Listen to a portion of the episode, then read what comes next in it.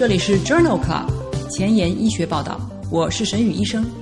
每周五天，每天半小时，只讨论最新的顶尖专科文献，介绍给感兴趣的同行们。Journal Club 是双周刊，分十个专科话题，这一周五天分别是心脏科、呼吸科、消化科、神经科和内分泌科。别忘了关注公众号，订阅我们的节目哦。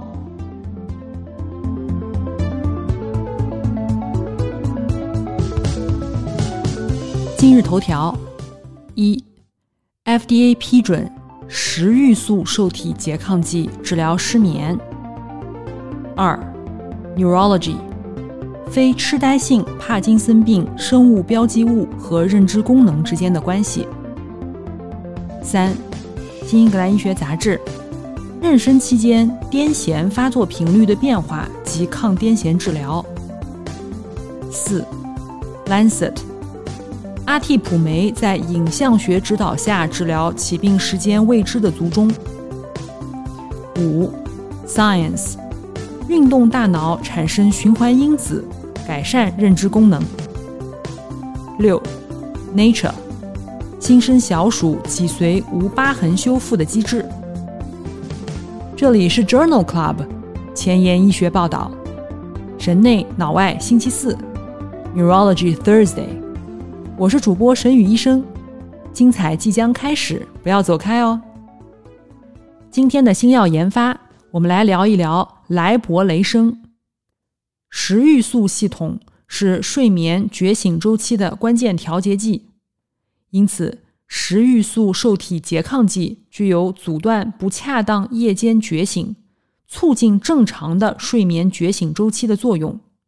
莱博雷生是一种可逆性、竞争性的口服活性的食欲素 OX1 和 OX2 受体双重拮抗剂。二零一九年十二月份，FDA 批准莱博雷生用于治疗失眠。关于这项适应症的三期临床研究。于二零一九年十二月份发表在《JAMA Network Open》杂志上。研究旨在比较食欲素受体拮抗剂莱博雷生五毫克、十毫克与安慰剂和酒石酸唑比坦缓释片六点二五毫克治疗失眠症的有效性和安全性。研究的对象是五十五岁以上有失眠障碍的一千名患者，特征是睡眠维持困难。并且经病史、日记和多导睡眠仪证实，参与者中百分之八十六为女性，中位年龄六十三岁。一个月以后，与安慰剂相比，睡前服用莱博雷生五毫克或十毫克，能够显著改善入睡困难的症状，P 值均小于零点零一，睡眠效率也显著改善，P 值小于零点零零一。夜间睡眠觉醒时间缩短，与酒石酸唑比坦缓释片六点二五毫克相比，莱博雷生五毫克或十毫克显著缩短了下半夜觉醒时间，分别为六点七分钟和八分钟，P 值均小于零点零零一。有六名受试者，包括作弊坦组四人和莱博雷声组两人，报告了严重不良事件，但是与治疗无关。这项三期临床研究认为，莱博雷声治疗可以显著改善入睡困难的情况，延长睡眠持续时间。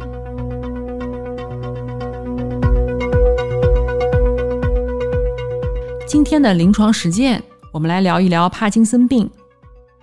帕金森病又称为震颤麻痹，是一种进行性神经变性性疾病。帕金森病的病理生理特征。是黑质纹状体通路中多巴胺耗竭，最终导致丘脑抑制作用增强，皮质运动区接受的兴奋性传入冲动减少。因此，基本特征是震颤、运动徐缓、肌肉强直、姿势不稳，往往到晚期才出现。在第五十四期神内脑外星期四的前沿医学板块，介绍了干细胞治疗帕金森病。和原位神经元转化治疗帕金森病的文献，大家可以点击链接查看。关于帕金森病的第一篇文章，我们来讨论一下发表在二零二零年三月《Lancet Neurology》杂志上的一篇综述。这篇综述讨论了贝塔肾上腺素受体和帕金森病的风险。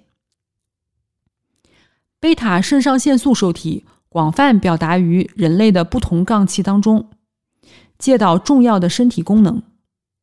贝塔肾上腺素受体拮抗剂主要用于治疗偏头痛和特发性震颤。有一项观察性的研究报告了长期使用贝塔肾上腺素受体拮抗剂辛德安与帕金森病风险增加有关，而另外一项长期使用贝塔肾上腺素受体激动剂沙丁胺醇的研究认为与帕金森病风险降低有关。多项研究的结果表明，与使用贝塔肾上腺素受体拮抗剂相关的帕金森风险增加。可以用反向原因解释，因为帕金森病的前驱症状通常与非特异性动作性震颤类似，这种震颤通常使用辛德安治疗。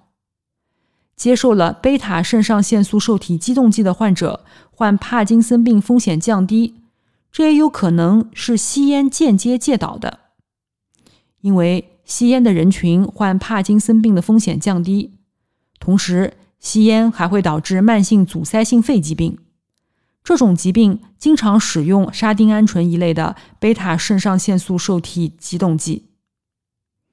即使有了因果关系，贝塔肾上腺素受体拮抗剂对于帕金森病的风险影响与其他帕金森风险因素相比也非常小。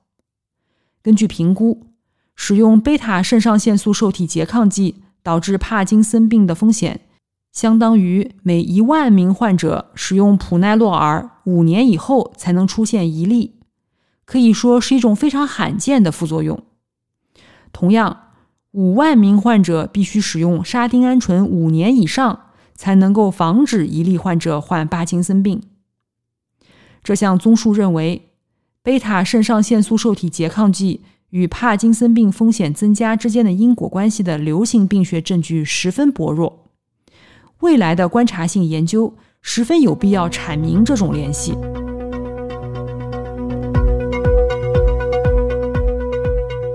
第二篇文章发表在《Neurology》杂志二零二零年十一月刊上，这是一篇病例对照研究，讨论了非痴呆性帕金森病患者海马亚区脑脊液生物标志物与认知功能之间的关系。这项研究对于四十五例非痴呆性帕金森病患者进行了脑脊液分析、磁共振和综合运动神经心理检查，并对伴有认知障碍和不伴有认知障碍的个体进行比较。线性回归分析显示，海马杏仁核移行区和海马角一区的体积是认知功能障碍的独立预测因子。伴有认知功能障碍的帕金森患者的体积明显小于不伴有认知障碍的患者，而且这与病程和颅内容积无关。相比之下，脑脊液贝塔淀粉样蛋白一杠四十二水平没有预测价值。海马体积越小，在记忆、语言、空间工作、执行功能的测试当中表现越差。海马下托。与总 t 蛋白水平呈负相关。这项研究认为，海马体积可以用于预测认知功能障碍，尤其是海马角一区和海马杏仁核移行区。而脑脊液贝塔淀粉样蛋白一杠四十二与认知状态无关。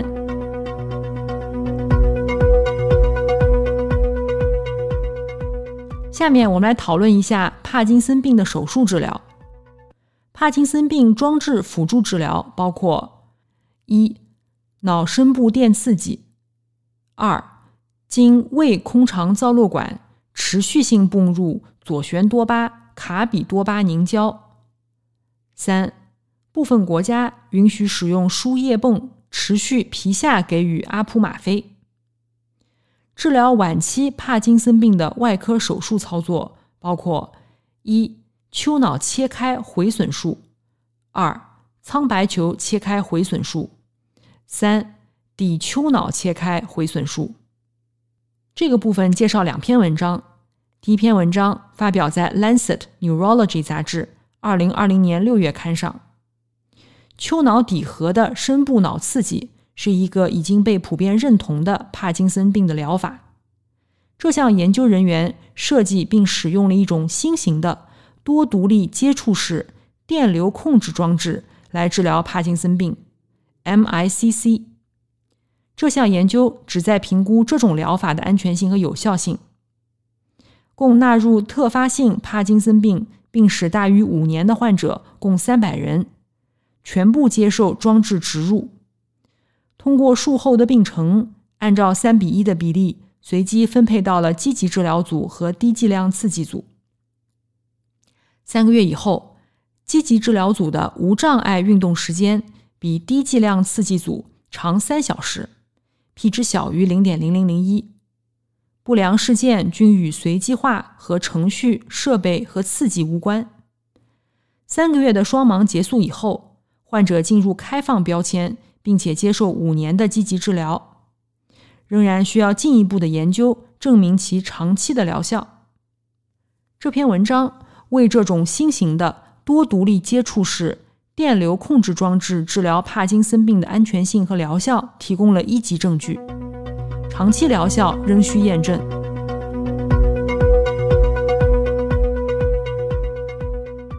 今天要分享的第二篇文章发表在二零二零年十二月份的《新英格兰医学杂志》上。丘脑底核是深部脑刺激治疗帕金森病的首选外科靶区。聚焦超声是一种成像引导的方法，用于在包括丘脑底核在内的脑深部结构的治疗当中。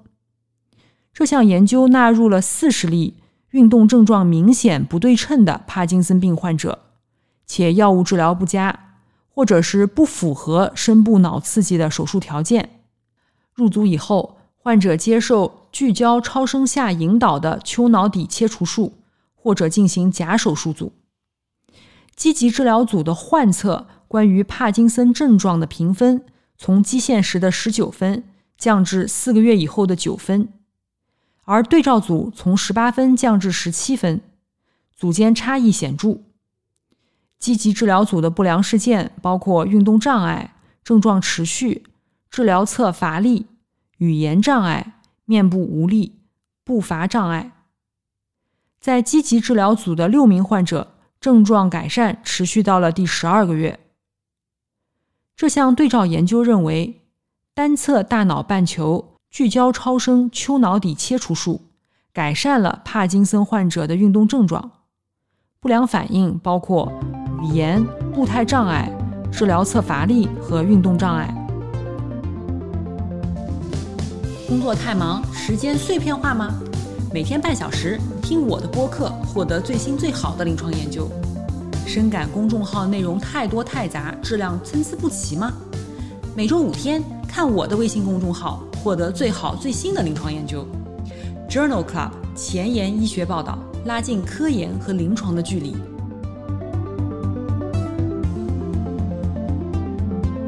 今天临床实践的第二部分。我们来聊一聊急性缺血性脑卒中的药物治疗。急性缺血性脑卒中除了溶栓和取栓术以外，其他的干预措施也可以减少失能、并发症和脑卒中复发。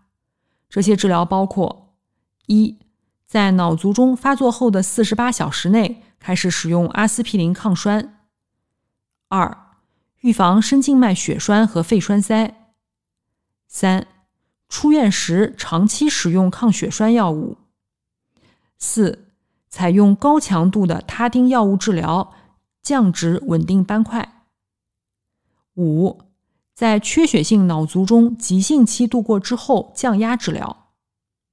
六、行为和生活方式改变，如戒烟、锻炼、减重以及地中海饮食。七。神经保护治疗的效果尚不确定。今天分享的第一篇文章发表在《Lancet 柳叶刀》杂志二零二零年十一月刊上。这篇系统回顾和荟萃分析，对于卒中起病时间不详的头颅磁共振 FLAIR 序列和头颅磁共振 DWI 序列不匹配的患者进行了分析。符合纳入标准的研究包括四项，共包括八百多名个体的数据。约一半患者接受了阿替普酶静脉溶栓，另一半的患者接受了安慰剂或者标准治疗。九十天以后，阿替普酶组和对照组当中功能结局良好，也就是改良 Ranking 评分一到零分的患者比例分别为百分之四十七和百分之三十九，优势比一点四九。九十天严重残疾或者是死亡的患者，也就是 Ranking 评分四到六分或死亡的患者比例，两组分别为百分之二十一和百分之二十五，p 值等于零点一五。症状性颅内出血的发生率，阿替普酶要高于对照组，分别为百分之三和不足百分之一。这项荟萃分析认为。在头颅磁共振 FLAIR 序列和 DWI 序列不匹配的卒中患者当中，静脉注射阿替普酶比安慰剂治疗在九十天内的功能结局更好。尽管症状性的颅内出血风险增加，但是所观察到的功能结局均有净获益。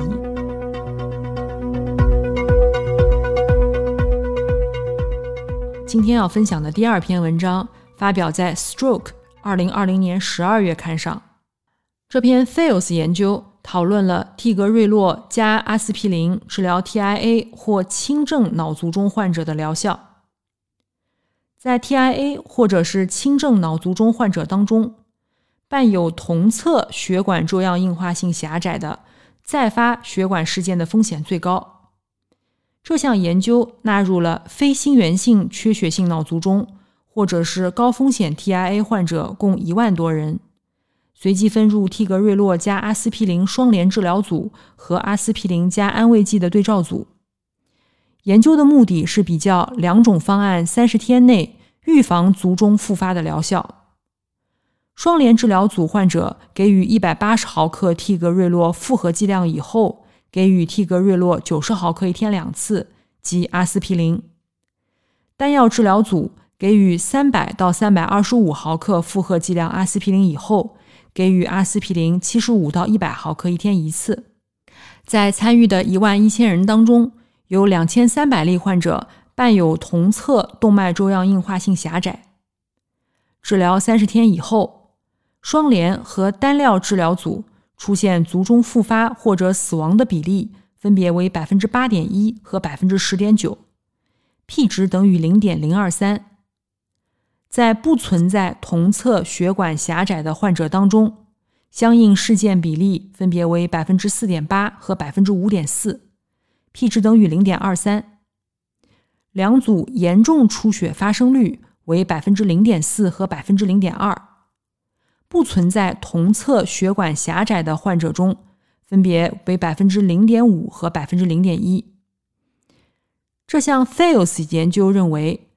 伴有同侧动脉狭窄的患者当中，替格瑞洛联合阿司匹林提供了有意义的临床获益。大约需要治疗三十四个人，可以预防一例三十天内的卒中再发或死亡。在二零二零年二月的《Lancet Diabetes Endocrinology》杂志上，发表了一篇 Rewind 研究。这项研究讨论了利拉鲁肽对于二型糖尿病卒中的影响。利拉鲁肽是一种胰高血糖素样肽一的受体激动剂，二零一四年上市，一周一次皮下注射，用于治疗二型糖尿病。该研究旨在评估利拉鲁肽与认知障碍之间的关系。这是一组随机双盲安慰剂对照的研究。参与的人群大于五十岁，糖化血红蛋白大于百分之九点五，BMI 大于二十三公斤每平方米，共九千九百人参加，随访了五点四年。经过利拉鲁肽治疗，百分之四点一的患者发生了卒中，其中降低了缺血性卒中风险，p 值等于零点零一二，但是对于出血性卒中没有影响。p 值等于零点八九，利拉鲁肽还显著降低了非致死性卒中或全因死亡率的综合发生率以及致残率，但是对于致残严重程度没有影响。这项 Rewind 研究认为，长期使用利拉鲁肽可能减少二型糖尿病患者的缺血性卒中，但是并不影响卒中的严重程度。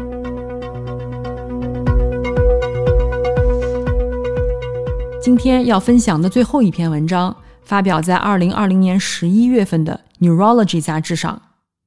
这是一篇回顾性的队列研究，讨论了卒中后二级预防用药的使用和停用模式。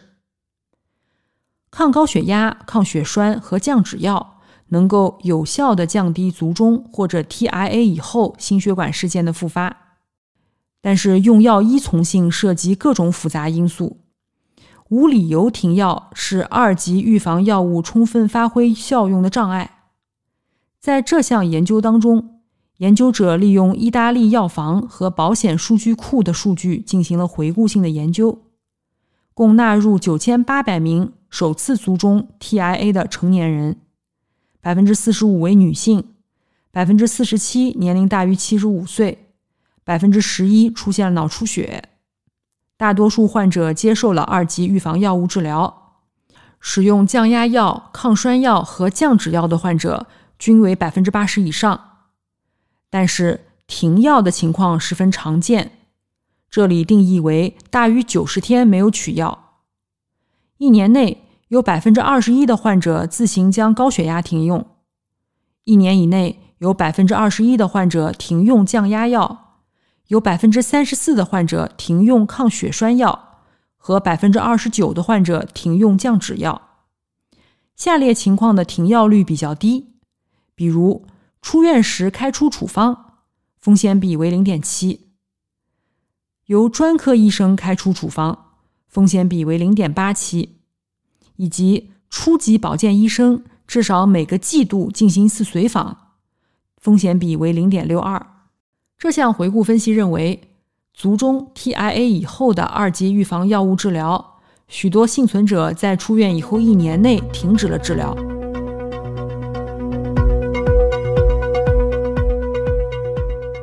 今天的交叉学科板块，我们来分享一篇妇产科和神经科交叉的内容。这篇文章发表在《新英格兰医学杂志》二零二零年十二月刊上。这篇 Monad 研究讨论了妊娠期间癫痫发作频率变化及治疗变化。在患有癫痫的妇女当中，关于妊娠期间癫痫发作频率变化，由于缺乏恰当的非妊娠对照组，因此研究受到了限制。在这一项前瞻性的观察性多中心队列研究当中，研究人员比较了。在怀孕七点五个月以后和产后六周的癫痫发作频率，并且招募了有癫痫病史的未怀孕的女性作为对照组，随访十八个月。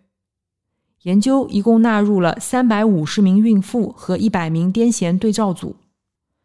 研究发现，在曾经有意识受损癫痫发作史的参与者当中。产后六周发作频率高于孕七点五个月以后的比例，在孕妇组中为百分之二十三，在对照组中为百分之二十五，无统计学差异。在怀孕期间，抗癫痫药物的剂量调整的可能性更高，分别为百分之七十四和百分之三十一。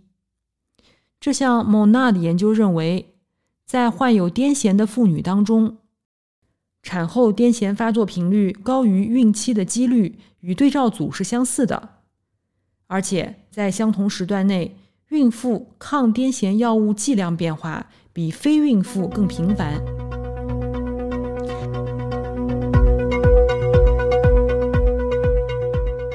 今天的前沿医学，我们来了解两篇文章。第一篇文章发表在二零二零年六月的《Science》，这篇基础研究。讨论通过输注血液因子将运动大脑产生的有益作用传递给老年人。众所周知，运动可以有效的保护随着年龄增长而出现的大脑认知功能下降，而且可以提高阿尔兹海默病和额颞叶痴呆患者的认知功能。但是老年人因为身体限制无法定期锻炼。来自加州大学旧金山分校的研究人员发现，久坐不动的老年小鼠接受了经常运动的老年小鼠的循环血液因子输注以后，大脑的神经再生和认知功能都得到了改善。其中，运动以后肝脏产生的糖基磷酰脂基醇 （GPI） 的特异性磷脂酶 D1，也就是 GPLD1 浓度升高，并且与认知功能改善相关。在活跃健康的老年人当中，血液中 GPLD1 的浓度也是升高的。通过基因工程学改变糖基磷脂酰基醇锚定的下游信号基连。可以增加老年小鼠体内肝脏合成 GPLD1 的浓度，并且改善小鼠的记忆和认知障碍。同时，海马体中的神经元新生也显著增长了。通过这个研究，提示了通过肝脏大脑轴，可以通过血液因子向老化的大脑传递锻炼的益处。